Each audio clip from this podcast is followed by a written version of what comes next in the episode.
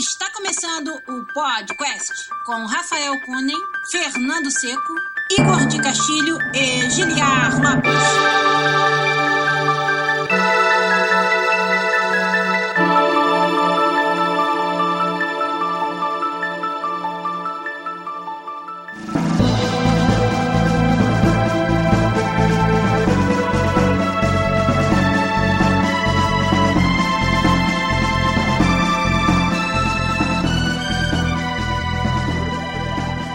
Podcast, né? área, galera! Estamos de volta mais uma vez nesse que é o único podcast que você conversa em português com profissionais da indústria de games internacional. Rafa ainda trabalhando aí no novo slogan do programa. Eu sou o Guilherme Lopes, produtor dos games da série FIFA aqui na Electronic Arts em Vancouver, no Canadá. Comigo aqui do lado, meu grande amigo, game designer, também no time FIFA aqui em Vancouver, no Canadá, Rafael Kunen. E aí, Rafa? E aí, beleza? Tudo bom? Certinho.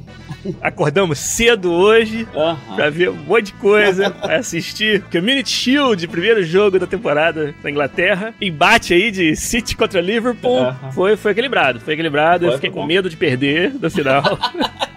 O Liverpool botou pressão. E aí o City ganhou nos pênaltis, que sabe como é que é, né, gente? Pênalti é loteria, só perde quem bate, aquela história toda. Depois, a gente assistiu também a final da E-World Cup de FIFA 19, o finalzinho da temporada de FIFA 19 profissional. E o Rafa e eu acompanhamos. Rafa assistiu aí Binge Watch ontem, né, o primeiro dia. E aí hoje só tinham sobrado quatro jogadores para as semifinais e final. E o Mo Alba, o alemãozinho habilidoso, ganhou a temporada, né? O título da E-World Cup de FIFA 19. O que, que você achou assistindo, assim, os profissionais jogarem o jogo que a gente desenvolve, Rafa? É massa. Eu acho que, tipo, em privado a gente conversou sobre esportes alguma vez e eu, até relativamente pouco tempo atrás, eu era cético, cara, sobre esportes. É uma coisa que é, que é interessante, assim, né? Uhum. Que eu mesmo sendo jogador de videogame, né, eu acho que o normal, as pessoas que jogam videogame, são parte da comunidade, elas defendem esportes como um esporte mesmo, né? E eu nunca fui disso, sabe? Nunca é nessa. Eu, eu gosto dos dois separados. Videogame é videogame. Por mais que videogame competitivo é uma coisa massa, esporte, esporte, esporte competitivo é uma coisa massa. Eu achava as duas coisas legais, mas separadas. Demorei pra ser convencido de que existe um, um meio termo, né, entre as duas ali. É claro que isso acabou sendo, tipo, preconceito, meu, que eu não, não tinha assistido o suficiente pra tomar uma decisão, sabe? Sim. E FIFA é uma coisa que pra mim, tipo, se eu for começar a assistir esportes, acho que FIFA é, é um bom ponto de entrada, porque é um esporte já que eu já conheço, é um jogo que eu conheço também. Eu assistindo, Exato. eu vou entender o que tá acontecendo, sabe? Por mais que, Exato. obviamente, o nível profissional é, é outro nível, mas ao contrário de jogos como Dota, League of Legends, eu não, não entendo o que, que tá acontecendo na tela quando eu vejo, então eu não consigo apreciar. Overwatch, que é um jogo que eu jogo, eu entendo, já, já é difícil, sabe? De, de entender o que tá acontecendo. Isso pra mim era parte do que me, me deixava fora, assim, sabe? De não pegar, entender, curtir, poder torcer por saber o que tá acontecendo. E FIFA, eu peguei porque, pô, é uma coisa, eu entendo FIFA, sabe? Jogo que eu jogo, jogo que eu curto, e é baseado no As esporte. regras são fáceis porque é tudo no esporte que você já conhece. Exatamente, sabe? E daí comecei a assistir pra tu classificar pra Copa, né? Tem toda a temporada, né? Desde as Weekend Isso. Leagues, os torneios, tu vai ganhando pontos, né? E as pessoas só que, que mandaram bem em todos esses torneios, você classifica 32 jogadores os apenas 32 chegam, melhores cara. do mundo, sabe? que é um nível, tipo, imagina, milhões de pessoas sabe? jogando os 32, tipo, a nata da nata. assim, Se sabe? bem, Rafa, que os nossos amigos do Boleiragem lá no WhatsApp estão achando que estão daquele nível ali, mais ou menos, né? Eles estavam lá falando, pô, vi nada demais nessa final aí, pô, parece eu lá em casa. Ei, não é muito longe dos meus amigos que eu, eu humilho eles toda semana. É, rapaz. É, Eu joguei contra um Pro uma vez, cara, na BGS, uma vez só. 4x0 pra ele, fora o baile. É. Pô, muito massa, assim, né? Desde, desde o início, eu fui olhando, estava pra carreira dos caras, tava vendo, acompanhando ele jogar, assim, é bem massa, assim, cara. Eu curti bastante. E, e deu zebra na final, né? Pois é. O favoritaço, né? Era o, o atual campeão. É, o MS E Dossari ganhou todos os jogos. O único jogador que ganhou todos os jogos até chegar Chegou na final, invicto. perdeu a final. Isso aí. Perdeu pro alemão Moalba, que foi a primeira grande final dele. Ele tinha chegado já em alguns torneios menores e agora se sagrou o alemãozinho campeão do mundo de FIFA. Foi muito, foi muito divertido. Foi, foi bem gostoso de ver. É, os comentaristas estavam falando também, né? Que a Alemanha é uma comunidade fortíssima no FIFA. Né? Sem Tem dúvida. vários jogadores profissionais na Alemanha. E a Alemanha nunca tinha ganhado a Copa do Mundo de FIFA. Foi a primeira vez Exato. que um alemão ganhou a Copa do Mundo de FIFA. Bem A própria Arábia Saudita já tinha tinha dois títulos, né? E ia pro Aham. terceiro, Arábia Saudita. E a Alemanha não tinha ainda. Aham. Então, gente, estamos aqui pra fazer com vocês o episódio 305 do podcast. Rafa Kunin e eu, hoje aqui nesse dia ensolarado em Vancouver, maravilhoso. A gente aqui trancado dentro de casa fazendo podcast, mas é porque a gente realmente ama muito, né? Se eu não gostasse, não dava. não ia estar aqui de jeito nenhum. Olha lá, o Rafael que a gente falou, ó, os casters originais do podcast. Inclusive o Rafa que deu o nome pro nosso programa. É ele que inventou esse nomezinho bonito que a gente tem aí. Então, vamos lá, vamos começar os trabalhos aqui do podcast 305. Vambora.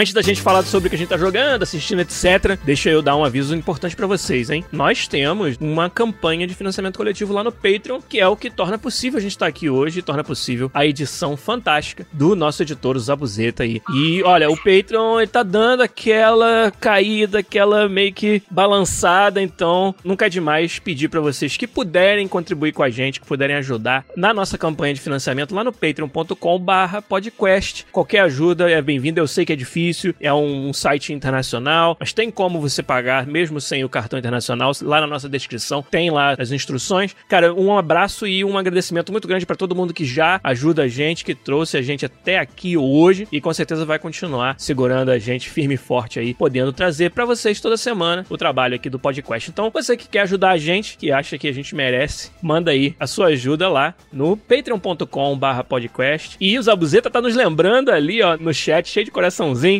Não esquecer de entrar no Discord. Cara, acontece muita coisa foda no Discord, Rafa. Você sabia que nesse fim de semana tem mais de um time no nosso Discord participando de uma Game Jam? Porra. Acho que é a Game Tech Game Jam. E se juntaram no nosso Discord. E estão lá, pô, eu sou artista, eu faço 2D, eu faço 3D. Cadê? Tem programador? Chama lá no canal de programação. Aí vem o cara, pô, tô, tô livre esse fim de semana. Se juntaram. Vou dizer uma coisa com relação a isso. Até que enfim, né? Pô, comunidade.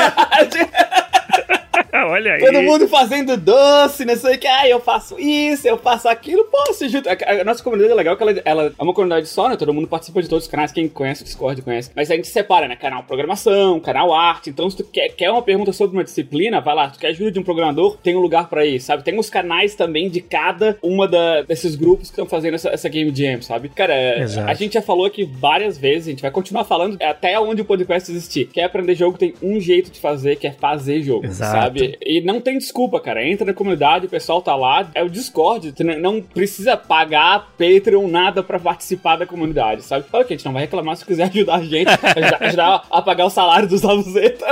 É isso aí. Aquele salário gordo, né? Aquele, aquela bolada. O lance tá lá, cara. E a gente participa sempre que pode, tá lá eu, o Giliasso Seco e o Igor, a gente tá, tá participando lá, ajudando o pessoal di- Direto. direto. É massa, cara. É, Quem ouve podcast ou no Twitch ou no YouTube e não tá no Discord, entra que, que é massa. Tá legal. Tá perdendo. Entrou uma galera essa semana, porque a gente falou bastante do Discord semana passada, e aí tá, tá bem maneiro. Sobre Game Jam, vou deixar a chamada aqui, que nós estamos querendo ajuda pra gente organizar uma do podcast ali em breve. Então você que é da nossa comunidade, que tem alguma experiência já em organizar Game Jam, entre contato no privado comigo aí, pra gente começar a conversar sobre isso, achar uma época do ano onde não tenha muita competição com outras grandes Game Jams, e a gente vai organizar algo aí do podcast para a comunidade do podcast participar. Então, quem trabalha com isso aí, quem mexe com isso, que já, já sabe como é que funciona, os Paranauê das Game Jam, a gente precisa de ajuda. Então, entre em contato lá com a gente.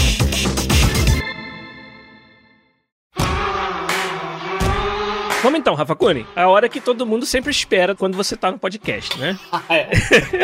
Então, o que que teve de novo na sua casa aí, no seu videogame ou na sua televisão essa semana que você pode contar pra nós? Cara, eu não joguei quase nada nessas últimas semanas. É interessante. Mas eu fiz algumas coisas interessantes. Eu vi um seriado chamado The Boys na Amazon. Boys. Na. Amazon Prime, né? Tem. Que é muito massa, cara. Eu curti, eu tô recomendando pra todo mundo, assim. Ele é, é baseado numa graphic novel, né? Do Garth Ennis. Ele é sobre um mundo de super-heróis. Imagina um mundo que é bem parecido com o nosso mundo real, mas tem super-heróis, pessoas com poderes. E não é, não são esses heróis do tipo que são maiores Os do que bastiões da é, justiça. Exatamente. Não, são pessoas com poderes, sabe? Que se importam com mídias sociais, que trabalham por uma corporação, sabe? Então, como é que funciona essa ganância de pessoas com poderes, sabe? E os The Boys, né? Os meninos, né? Os garotos, são, é um grupo de cara que foi diretamente afetado por essa falta de responsabilidade, né? Que os super-heróis podem fazer o que quiserem, né? Então tem esses efeitos colaterais de quando eles agem. E esses caras foram afetados, né? Direto ou indiretamente. E eles têm as, as habilidades, né? As skills necessárias para lutar contra, né? E daí como é que se luta contra deuses, assim? Pessoas uhum. com poderes do tipo do super-homem, sabe? Que chance que essas pessoas normais têm contra esses heróis. E isso é o que torna muito massa o seriado, sabe? É muito legal, assim. Curti bastante. Eu recomendo ter uma temporada, já, a Amazon já assinou pra uma segunda. Eu tô empolgado pra como vai ser a segunda. Curto bastante. Eu recomendo pra quem, pra quem tem Amazon assistir. Quem acompanha de vez em quando na comunidade, eu, eu posto algumas coisas lá. Volta e meia, eu pego, dá alguma ideia, eu fazer algum projetinho pessoal, né? Não, não publico nada, mas eu faço alguma coisa que eu tenho vontade de fazer. Às vezes é um joguinho, às vezes é um, um filminho, assim, editado, alguma coisinha assim. E essa semana eu, eu peguei para fazer um sistema. Esse jogo se passa num mundo em que um objetivo é, é obrigado a ir ao redor do mundo, assim, escapando de alguma coisa, né? E o jogo é essa jornada de atravessando o mundo e tal. Qual o sistema principal que eu precisaria para isso? É um sistema que faça o jogador continuar indo, Se né? empurra ele para frente. É, eu decidi que ia ser o clima, que a órbita do planeta é tão próxima, ela vai bem perto, isso é uma órbita elíptica, vai bem perto do Sol, deve ir bem longe, deve ir bem perto de novo, e isso faz com que o jogador tenha que escapar ou do calor ou do frio intenso. Meio crônicas de Riddick, isso aí. Como é que eu vou modular esse sistema? Que vai decidir em qual parte, em quanto tempo, né? Quantos Sim. quilômetros o jogador tem que, tem que andar essa jornada por dia, sabe? Pra poder escapar e qual que é a temperatura em certa região, coisa. Então eu modulei esse sistema inteiro. Foi o que eu fiz essa semana inteira, praticamente. Fiz uma planilha no Excel, tá toda fora, assim. E eu posto na comunidade depois, olha, uma coisa do Discord aí que tem é essas Sim. coisas pra gente discutir também. Olha aí. É. Eu posto o que eu tenho lá no Discord, como que eu cheguei nessas, nessas conclusões e a gente discute lá. É, interessante, cara. Mais um motivo pra galera entrar no nosso Discord, hein? Além disso, você tava brincando com o Card Creator, depois não falou mais o que, que saiu disso, tá guardando então, surpresa. eu começo, eu vou de projeto, daí volto, daí paro, daí volto pra um. Esse Card Creator eu terminei mais ou menos o sistema core que eu tava fazendo, e agora é criar conteúdo, né? Isso consome tempo, daí eu claro. dei uma, uma relaxada ali, tá lá na gaveta que eu vou voltar logo pra ele, mas eu queria terminar esse que eu tô fazendo agora só pra, pra ter alguma coisa ali, que eu tava na cabeça, ficava pensando, pensando, pensando, né? Daí, ah, tem que botar no papel, tem que fazer alguma coisa. Sim. E eu volto pra isso depois. Legal. O Rafael Kennedy lembrou ali no chat que game design só precisa saber Excel, né? Mas não.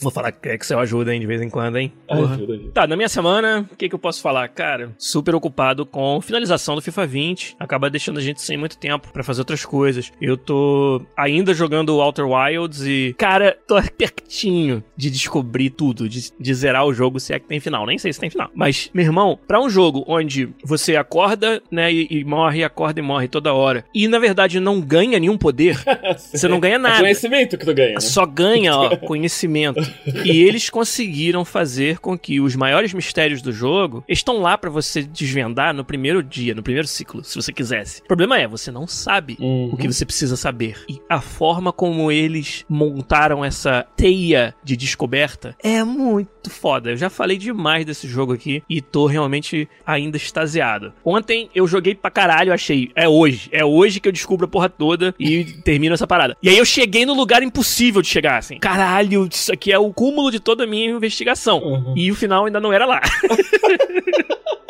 apareceu uma parada foda, mas uhum. não era o final ainda. E aí acabou o tempo, resetou o ciclo, eu, puta, vou, vou, de novo, mas aí tava muito tarde, eu tive que dormir. Então, tô pertinho, eu acho, de terminar o Outer Wilds, que não tem como eu, eu recomendar mais aqui na, no, no podcast para todo mundo, como vários nossos ouvintes, como o Rafa também, já tinha falado aí. Então, essa semana praticamente foi isso, foi trabalho, muito trabalho. E sexta-feira, quatro da tarde, já tá tradicional futebolzinho dos brasileiros lá na EA. o Rafa, né, tira a sexta-feira pra, sei lá, pra fazer o quê, pra fim de semana antecipado dele. E perdeu. Cara, futebol muito gostoso. De novo, teve um monte de gol, agora não lembro mais. Não, pelo menos não teve gol contra dessa vez. Tranquilo. O Vidalzinho mandou bem, então? Ou ele não Vidal, jogou? é. Não comprometeu. É. Ah, jogou, jogou, sim. Eu podia ter falado, né? Não fez gol contra, também não jogou. Tudo bem, não, ele tava lá. Ele tava lá, coitado. Sentiu a perna, sabe como é que é, né? Aí parou e tal no meio. Jogador caro, né? É.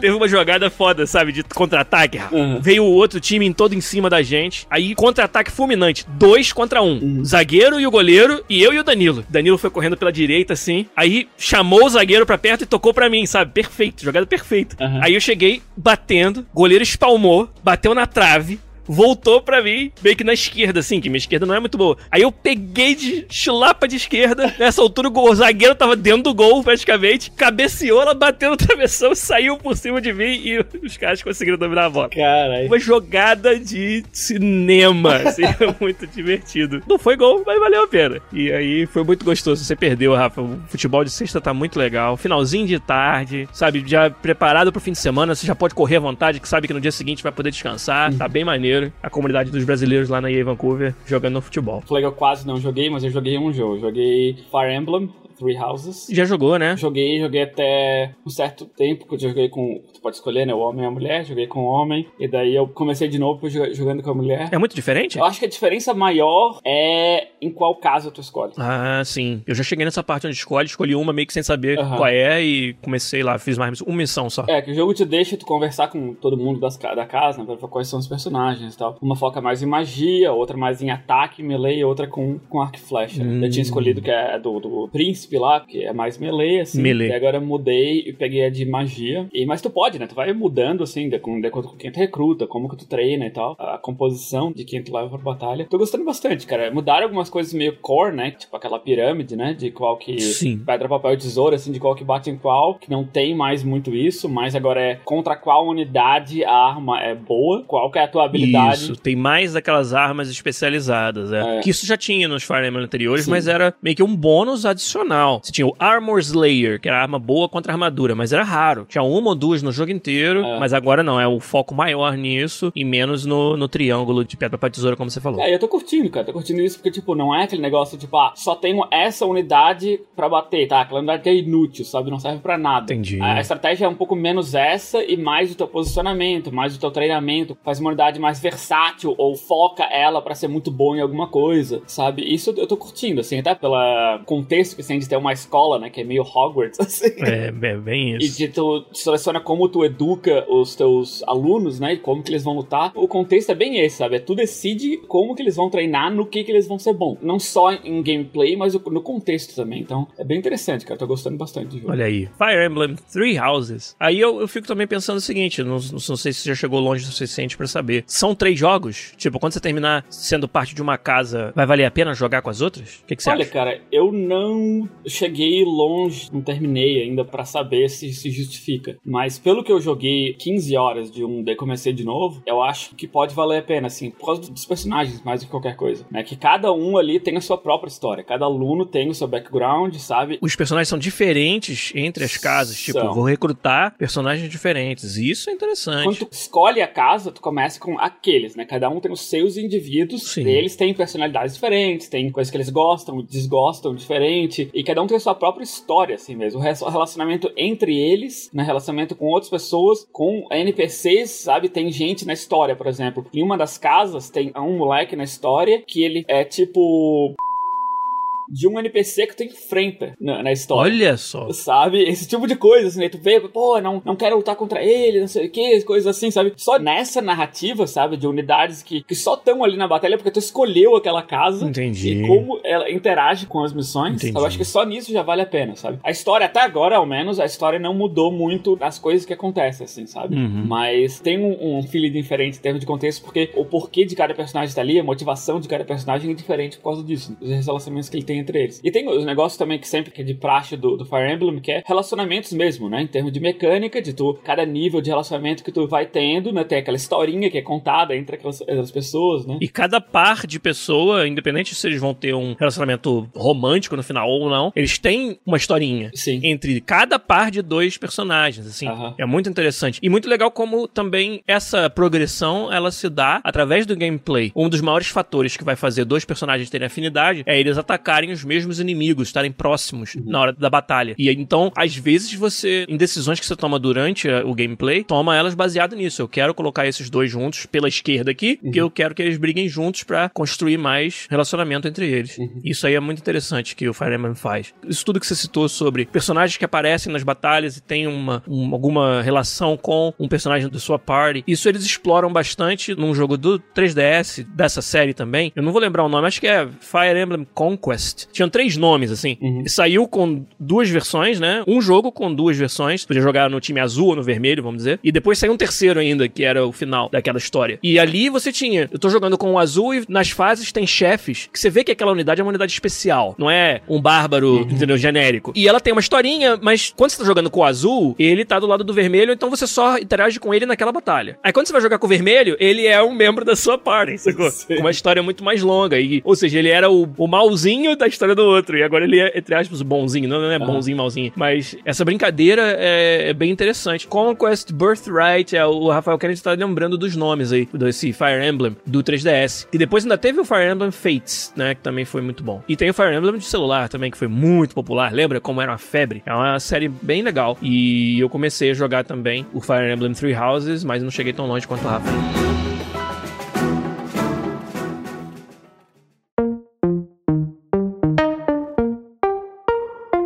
Então para o assunto principal de hoje.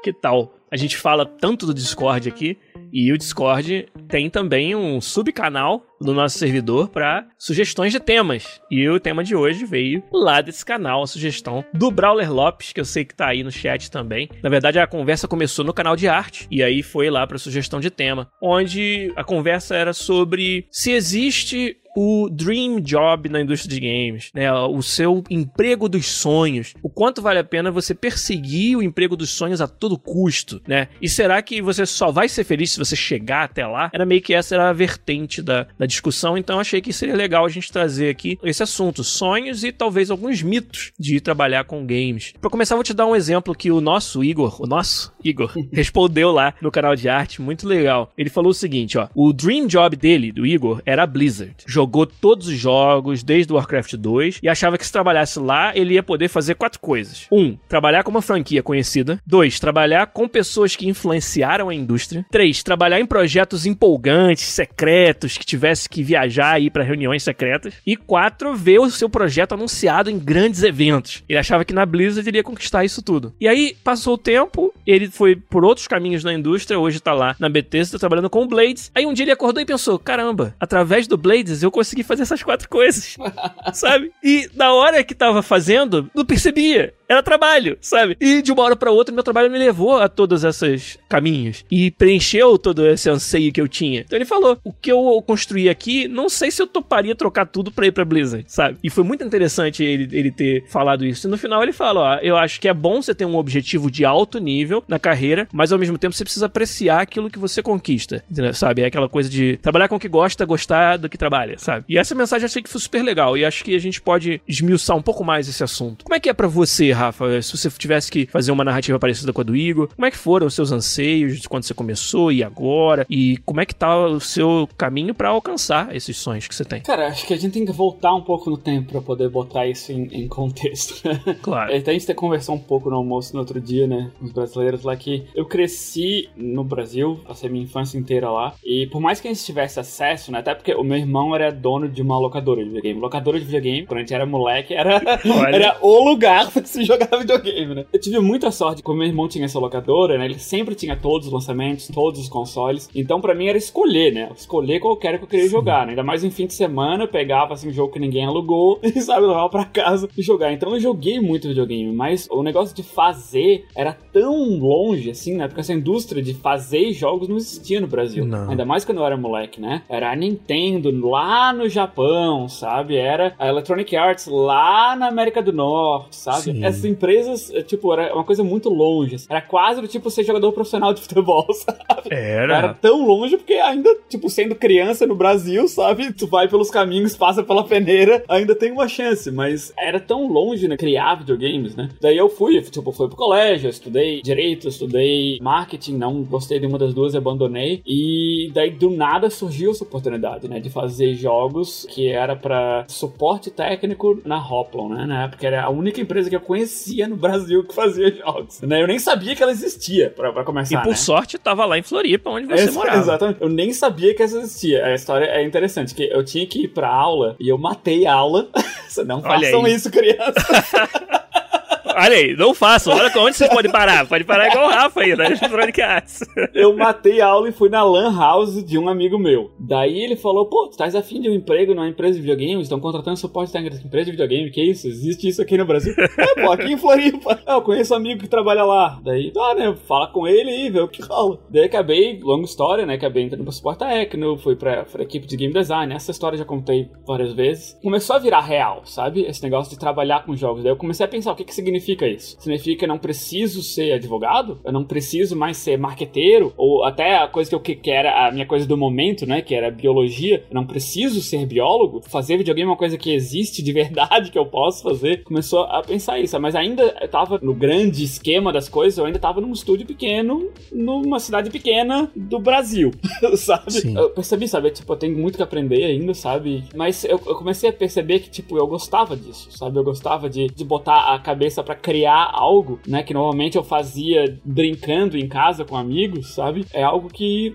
ser pago para isso é uma coisa que é interessante, né? Que, que emprego não, é, não precisa mais ser uma coisa que tu tem que ir lá sofrer por 8, 9 horas só para ter o dinheiro para se sustentar, sabe? Exato. Porque na minha cabeça emprego era isso. Claro. Vem dos meus pais, sabe? Meus pais que se estressaram a vida inteira para poder me dar uma educação, sabe? Que o trabalho para eles, não gosta que eles falavam, ah, é, eu tenho que gostar de trabalhar, eu gosto de trabalhar. Era um trabalho que não, eles não iam pra se divertir, sabe? Eles trabalham pra, pra se estressar, se esforçar para poder ter dinheiro. Sim. E para mim, trabalho sempre foi isso. O significado de trabalho foi esse. É o sa- sacrifício, são aquelas oito horas do seu dia que você sacrifica pra ter uma renda que vão pagar pelo resto da sua vida, né? Mas durante aquele tempo, a moral não é ser feliz, não é, não é se divertir. A moral é baixar a cabeça e ralar. Essa era, era a mentalidade, é verdade. E essa mudança, né?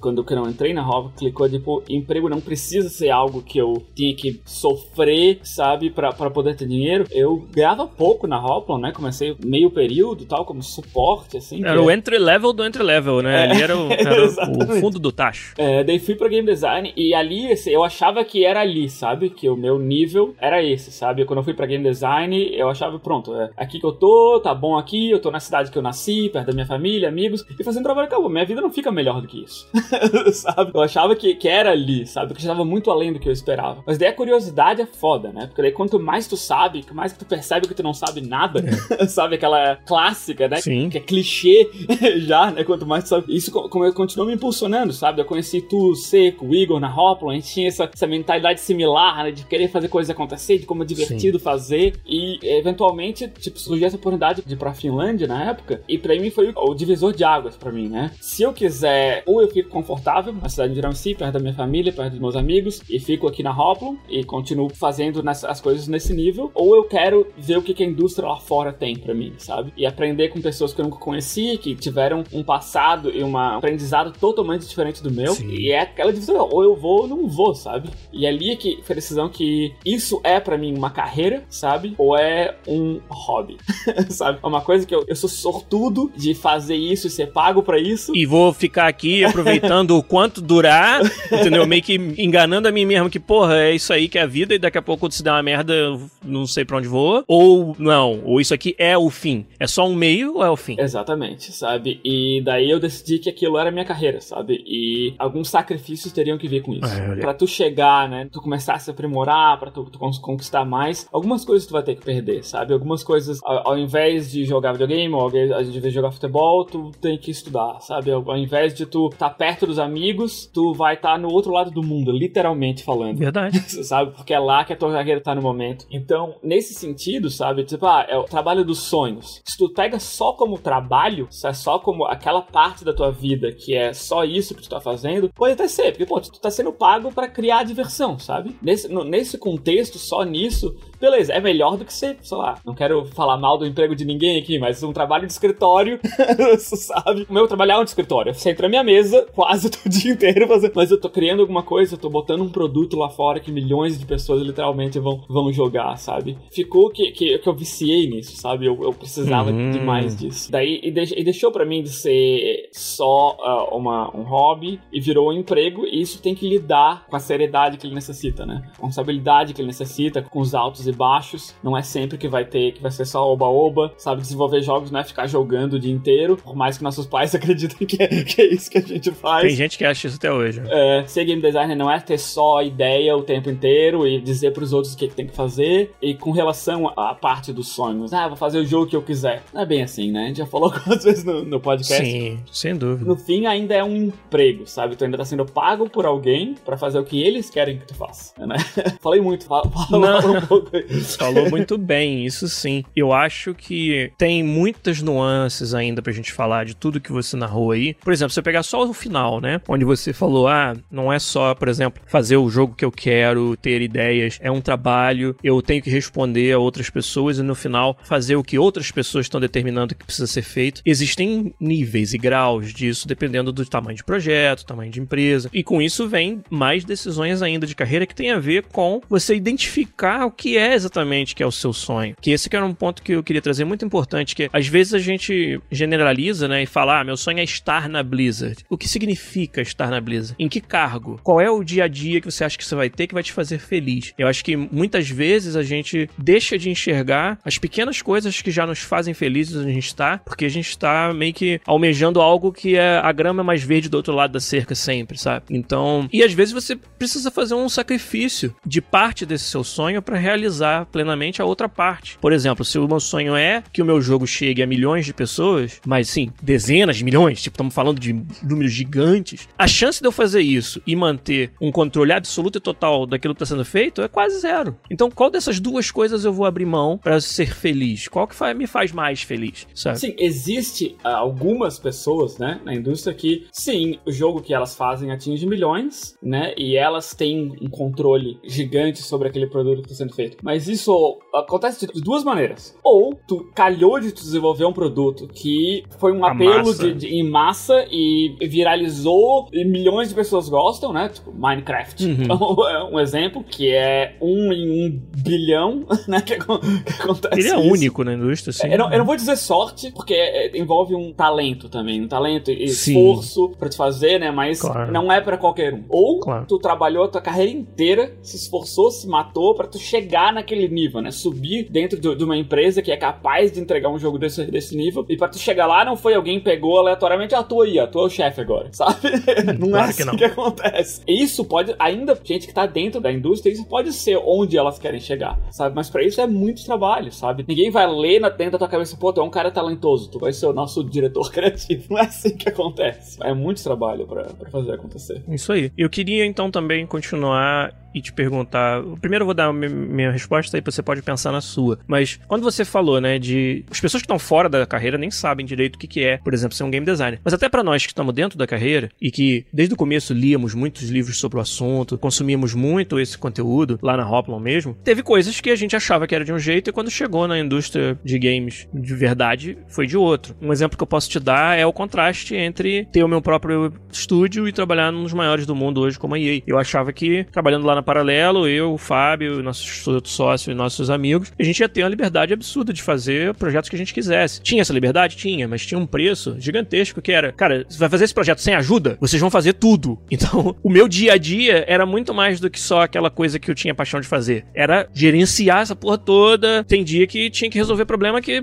porra, a última coisa que eu queria fazer na vida era ter que resolver aquele problema. Mas não tinha quem resolvesse. E aí você contrasta isso com uma empresa do tamanho de uma EA, onde tá tudo, entre aspas, resolvido para você. Pra você poder exercer a sua profissão. Mas isso aí vem com custo, com preço de quê? Agora já não tenho mais o mesmo controle. A minha voz não é mais tão alta, relativamente falando, com relação ao produto, como ela era nessa outra situação, né? Na verdade, eu fui nessa. meio que foi me levando. Eu, gente, quando começou a paralela, eu não sabia que ia ser assim. Da mesma forma como eu entrei na EA, na EA, eu não sabia que ia ser assim. Mas isso é interessante a gente descobrir desmistificar certas coisas sobre o trabalho. Então, queria saber se você, na sua cabeça tem algo que ser game designer numa empresa do tamanho do EA ou das outras que você passou, Game Loft, Digital Chocolate, se é diferente daquilo que você sonhava quando a gente estava lá na Hoplon lendo sobre o assunto.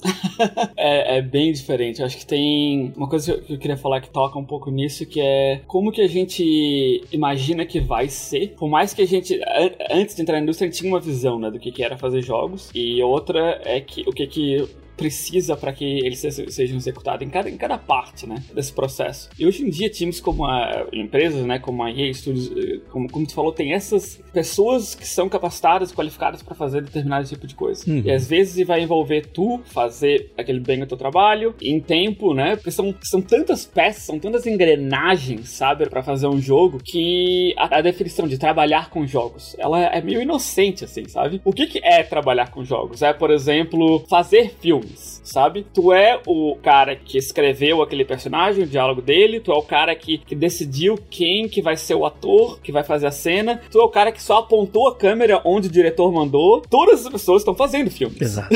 sabe? E videogame é assim, Exatamente. sabe? Ou, ou uma empresa sei lá, a Apple. Vamos fazer o iPhone, sabe? Tu é o cara que soldou o circuito, tu é o cara que desenhou o conceito, tu é o cara que decidiu que o iPhone é branco, entendeu? Ou preto. Tem tantos detalhes que são necessários para botar um produto lá. É tu tem que decidir qual é o teu sonho mesmo. É tu participar dessa indústria simplesmente, seja lá o que for, ou tu ser a força que vai botar um produto completo no mercado. Por exemplo, ser um desenvolvedor indie, né? Tu vai ser o cara que, pra ti, a única maneira que tu vai se sentir com o teu sonho realizado é fazer o teu próprio jogo e botar no seja se ele vai dar dinheiro ou não, se vai ser famoso ou não, se milhões de pessoas vão jogar ou não. Se esse é o teu sonho, isso é uma parte da indústria, né? Uma outra é tu ser uma, uma engrenagem pequena numa máquina gigante que vai entregar um produto no final, sabe? Por mais que a tua participação seja pequena, ela ainda é significante, senão tu não estaria ali, sabe? É senão tu ainda, sabe, o, o Giliar pode falar de, por exemplo, a área que ele trabalha é visualmente presente, coisa que tu olha no jogo, que milhões de pessoas estão olhando, tu não consegue jogar FIFA sem ver uma coisa que o Giliar fez, por exemplo. sabe? E o Giliar é uma pessoa em não sei quantas mil pessoas trabalham no FIFA, sabe? Uhum. É uma pessoa, mas a área que ele trabalha é uma área que, que tá visualmente presente. Mas, por exemplo, gameplay, que é a área de controlar o jogador, o Giliar não faz nada. Exato. Nisso, entendeu? Tipo, e não existe uma pessoa no projeto inteiro que faz todas essas coisas. Claro que não. Né? Porque o, o FIFA é um projeto tão grande, né? É uma magnitude tão grande, uma importância importância para a empresa tão grande, né? Que, que o, o, controle individual sobre as coisas, por mais que o Giliar seja o cara de presentation que fez aquela parte na, na torcida, né? Aquele banner na torcida, que é massa pra caralho. Obrigado. Não foi só o Giliar sozinho, você assim, ah, foda-se todo mundo, tá, tá, tá, tá aí, ó, lança. claro que não foi assim.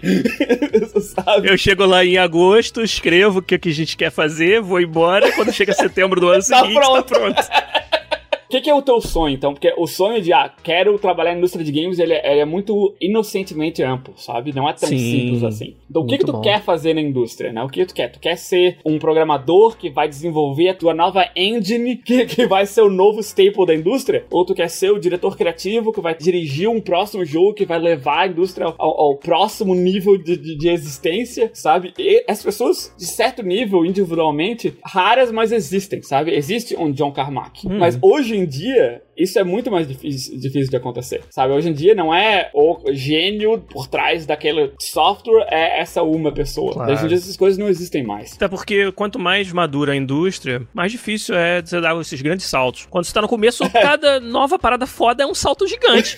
Exatamente. Tudo isso que você falou, Rafa, você sente que quando você tava lá na Hoplon começando, você tinha uma boa noção disso tudo que você acabou de dizer? Que tinha essas duas grandes formas de, de se expressar como membro de um time de desenvolvimento de games ou isso é algo que você aprendeu com o tempo? Foi com o tempo, né? Eu era muito inocente. Todos nós. Sim, acho que vai, né? Conforme eu tava conversando com uma mulher, uma mulher do meu time, ela é UX designer do meu time, a gente tava conversando sobre isso, né? Sobre como design e UX em termos de jogos é uma área muito nova. Sim. User experience existe há bastante tempo, né? Principalmente web e aplicativos para celular, mas para jogos, assim, ela é uma área relativamente nova. Eu estava conversando, né, de como design e UX são coisas que é fácil para quem não tá na área, acha que qualquer um consegue fazer. Que é, que é bem subjetivo nessa coisa, não é uma coisa como programação, sabe? Que existem maneiras corretas de se fazer, existem maneiras que vão ser menos performance, existem maneiras que vão ser melhor, existe código bom, sabe? Existe código ruim. Exato. Duas maneiras de fazer exatamente o mesmo resultado. E arte, tu olha, sabe? Isso aqui é feio, isso aqui é bonito. sabe? Até pessoas que não são proficientes na área conseguem julgar esses extremos, né? E design é muito mais difícil, sabe? Tu olhar para algo assim, o primeiro instinto é alguém que olha um design bom, sabe? Ah, isso também faria. Mas, antes de estar Porque feito, depois de feito é fácil. exatamente. Depois de feito é fácil. Mas tu criar algo, né? Criar uma mecânica, criar um sistema do nada, sabe fazer, é muito difícil. Eu tava conversando com ela que, que a experiência que eu tenho na indústria, eu tô há 13 anos uh, como game designer agora fazendo, que por mais que tu fala 13 anos, nossa, como quanto tempo é, né? Quando eu tava começando na indústria, eu via, ô, oh, esse cara faz videogame há 13 anos. Pô, o cara é super veteranaço, né? É. E hoje eu tô com 13 anos e falei, eu não sei porra nenhuma.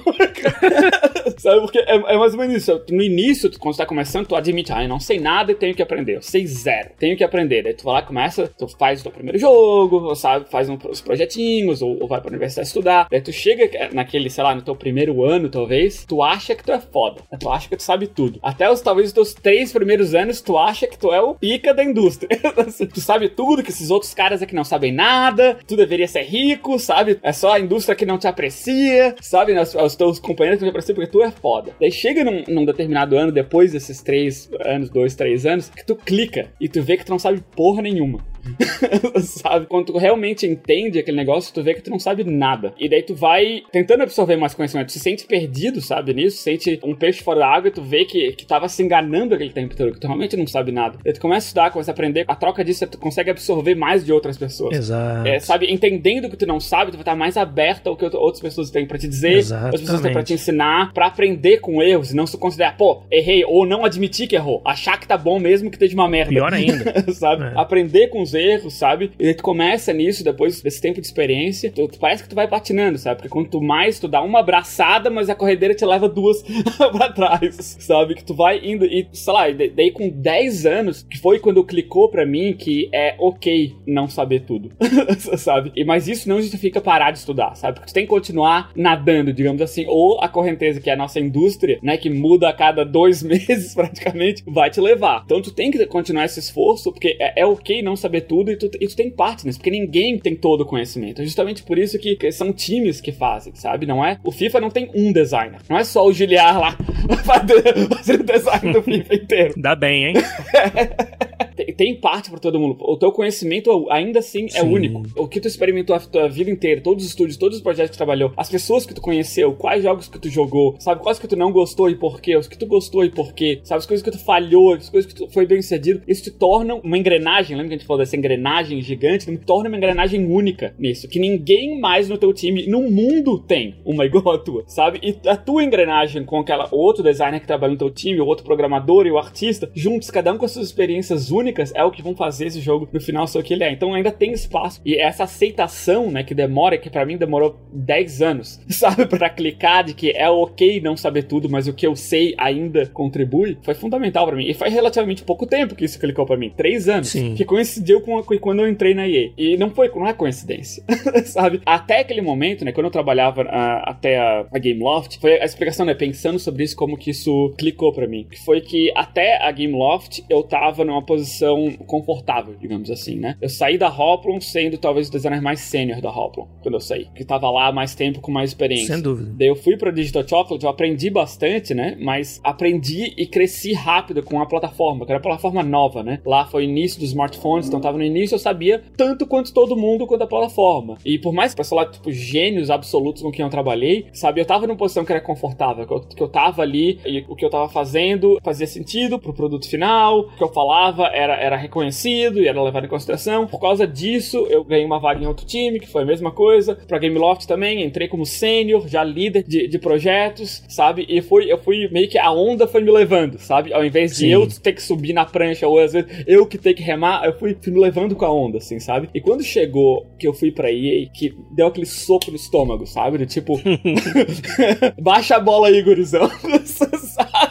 Que aqui o buraco é mais embaixo, sabe? Claro que ninguém me, me jogou pra baixo, assim, muito pelo contrário. Em termos de pessoal, em termos de lançamento, foi muito pelo contrário. Mas a EA me deixou. Qual é a, a, o termo? Humble. Qual é o termo em português? É, humilde. Hum, é, humildade. Exatamente. A, a EA me deixou humilde nesse sentido de que eles me contrataram para ser uma peça, uma engrenagem no sistema. Eu não fui contratado para ser um motorista, não fui contratado para ser o piloto, o capitão do navio, não fui contratado para ser uma peça na engrenagem, e isso é tudo bem, que isso é o que todo mundo é. Eu tenho esse meu conhecimento único, né? Tenho essa minha experiência única para fazer parte da engrenagem e eles querem que eu faça a minha parte, né? Pelo skill, pela experiência que eu tenho. Tem várias outras pessoas que estão no mesmo barco, sabe? Isso me deu um, um choque de, de, humildade, assim, sabe? De me botar no meu lugar Sim. e que isso é tudo bem, sabe? Que é para isso que a gente tá aqui. Todo mundo, cada um com a sua experiência, levando esse barco para frente. E daí, que negócio, cara? Tipo, é um emprego, sabe? Ainda é, eu ainda tenho que responsabilidades, ainda tenho as minhas timelines, eu ainda tenho que, que ser profissional com as pessoas que eu trabalho, respeitar o trabalho dos outros, seja nas partes técnicas do emprego como no interpessoal, assim. Ainda é um emprego, sabe? Mas eu não trocaria isso por nada. Isso é o trabalho dos sonhos? O do meu é. sabe? Se é o dos outros, se é isso que, que cada um individualmente quer, quer ser uma parte da engrenagem, isso vai de cada um. Caraca, vocês podem parar na EA se vocês matarem ela. Não, cara, essa não é a moral da história. Conclusão do episódio. Lá tem aula que vocês chegam na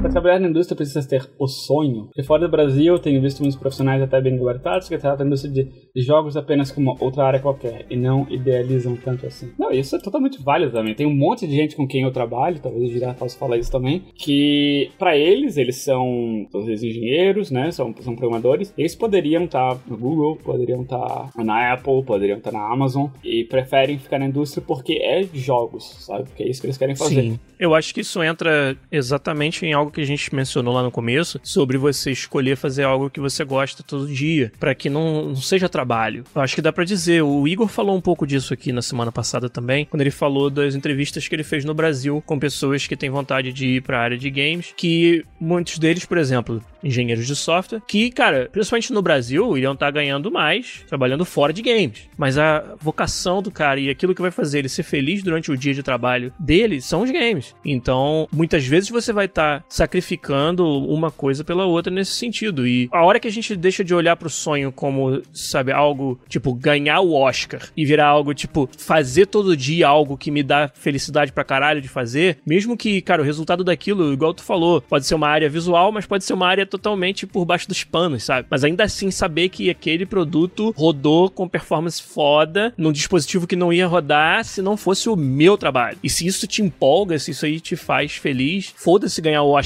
sabe? E o ganhar o Oscar vai vir naturalmente se tiver que vir, entendeu? Isso aí que eu acho que é importante dessa, dessa história. E vamos lembrar também que no, no grande esquema né, das coisas, ainda é um emprego. Porque, por exemplo, talvez o teu sonho, tu gosta de videogame como hobby, talvez tu ouve, ouve podcast como hobby, videogame ainda é um hobby pra ti, tu não quer fazer jogos, tu quer, por exemplo, ser biólogo, e talvez o teu sonho seja o biólogo que descobre uma certa cura pra uma doença, sabe? Isso, isso é o equivalente de a gente, sabe, de liderar o próprio projeto, ou alguma coisa. Cada pessoas tem os próprios sonhos, não fica que, que videogame é melhor do que qualquer coisa. Pra algumas pessoas é, pra algumas pessoas um vez de fazer nada além de videogame. Pra algumas pessoas é um emprego que, tipo, por mais que eu goste de videogame, talvez se me pagarem mais para fazer outra coisa, vai ter pessoas que vão por isso, porque Sim. ainda é um trabalho, sabe? A pessoa às vezes ela tem que fazer isso também, né? Ou seja, às vezes a gente tem que desviar um pouco do sonho, ou tomar uma tangente, ou dar um passinho para trás, até para dar outros passos para frente no futuro por causa da situação daquele momento. É, isso aí é um bom gancho para a última pergunta que eu ia fazer, que é: você acha que em alguns casos o sonho, por ele ser algo naturalmente difícil de alcançar, ele pode virar uma frustração, ele pode trazer para você esse sentimento de desvalorizar aquilo que você de fato faz, porque não é aquela coisa foda que você acha que devia estar tá fazendo? É, isso é um caminho estranho e perigoso, sabe? É. Quando eu comecei na indústria, eu tinha esse sonho, né, de, de um dia eu quero fazer o Mass Effect. É o jogo que eu gostava de jogar, sabe? Eu não, não separava ainda essas coisas. Do que que é jogar o Mass Effect e do que que é fazer um Mass Effect. Sabe? Se o Seco tivesse aqui, ele poderia falar isso, porque ele teve dos dois lados. Mas para mim, conforme eu fui evoluindo como jogador e como desenvolvedor, sabe, eu comecei a separar essas coisas. Que do tipo, chegar lá para no fim do túnel estar desenvolvendo Mass Effect, não sei se isso me tornaria feliz. Porque a partir do momento que eu tivesse dentro daquele projeto, um, Mass Effect ia ter perdido a mágica para mim. Porque é tipo o, o mágico de Oz, Sim. sabe? Tu vê por trás da cortina e aquela coisa meio que deixa de ser o videogame que vai te dar alegria, né? Ele vai passar a ser o teu trabalho, Exato. né? Que não vai te entregar aquilo que tu estava querendo daquela experiência, sabe? Fazer o jogo não vai te dar, nunca vai te dar a mesma experiência de tu jogar ele, sabe? Mas sem dúvida. Daí, às vezes, eu pergunto, eu pergunto, sabe, se eu tivesse a chance, sabe, será que eu faria isso? Será que eu queria aquele sonho de quando, de, sei lá, de 10, 13 anos atrás, de, de fazer o Mass Effect? Eu, eu não sei, cara, eu acho que não,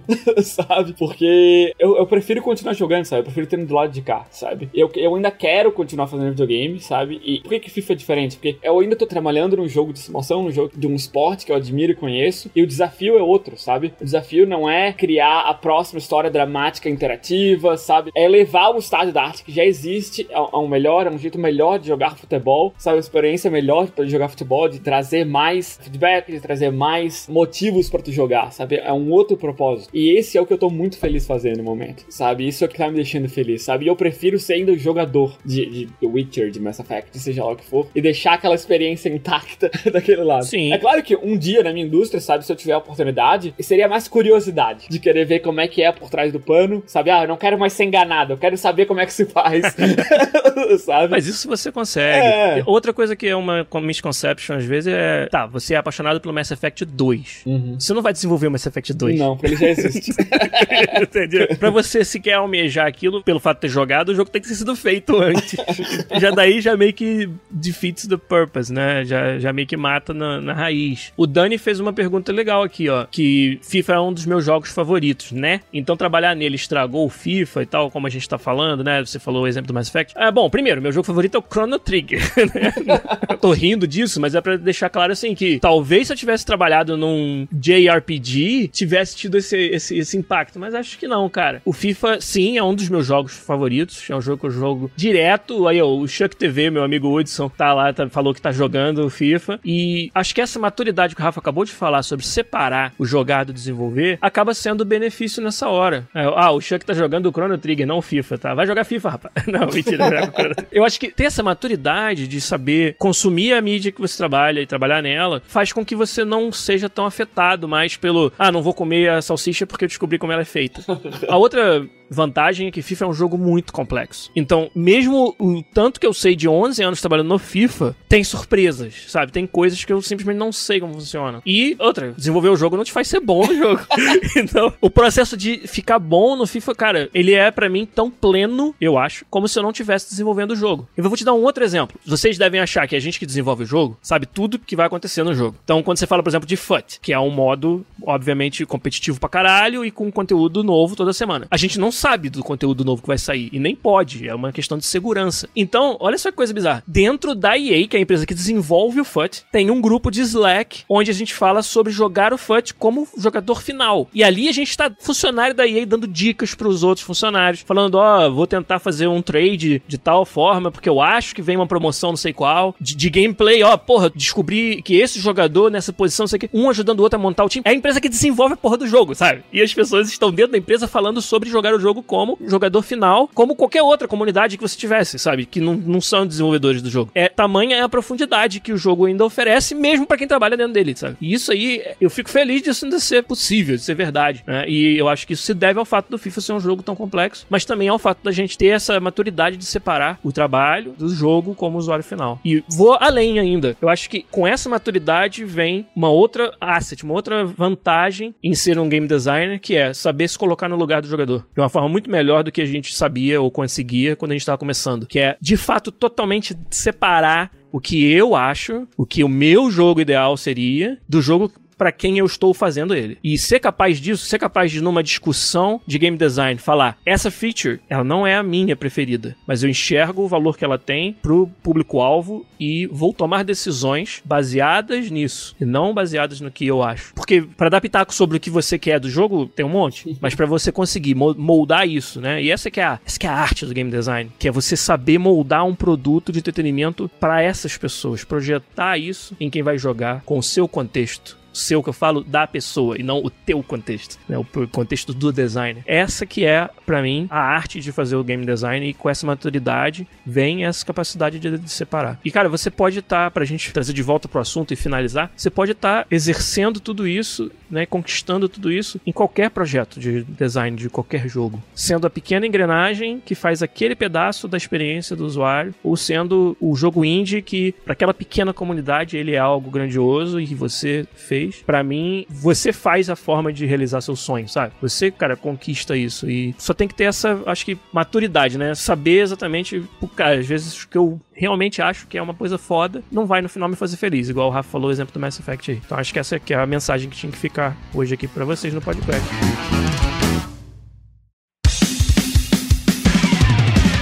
Com isso, fechamos o episódio 305 do podcast aqui, os sonhos e mitos de trabalhar com games. Muito obrigado a vocês que nos ajudaram. O Brawler Lopes que trouxe o assunto, galera que discutiu o assunto lá no canal de arte do nosso Discord, ali, o Leandro Alves, o próprio Igor, que não pôde estar com a gente hoje aqui, mas deixou a contribuição dele lá. E, cara, o lugar para continuar falando sobre tudo isso é lá no nosso Discord. Entrem lá pra gente continuar essa discussão. E vamos que vamos, Rafael Cunha. Essa semana, então, mais trabalho lá e para mim vai ser, cara, vai ser sinistro que tá nos finalmente do FIFA 20 e Rafa também tá, tá, tá agitado lá, tá. né? Não tem surpresa nenhuma para anunciar por enquanto ainda, mas em breve.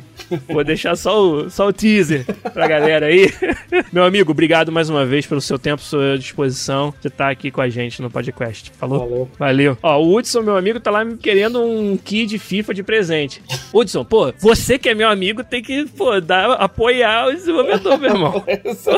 minha mãe mãe só ela comprou 100 cópias. Não, mentira. Mas então, brincadeiras à parte, gente. Muito obrigado a todo mundo que participou, que ajudou a gente aí. Um abraço para vocês. Semana que vem a gente volta com mais um podcast. Falou, tchau.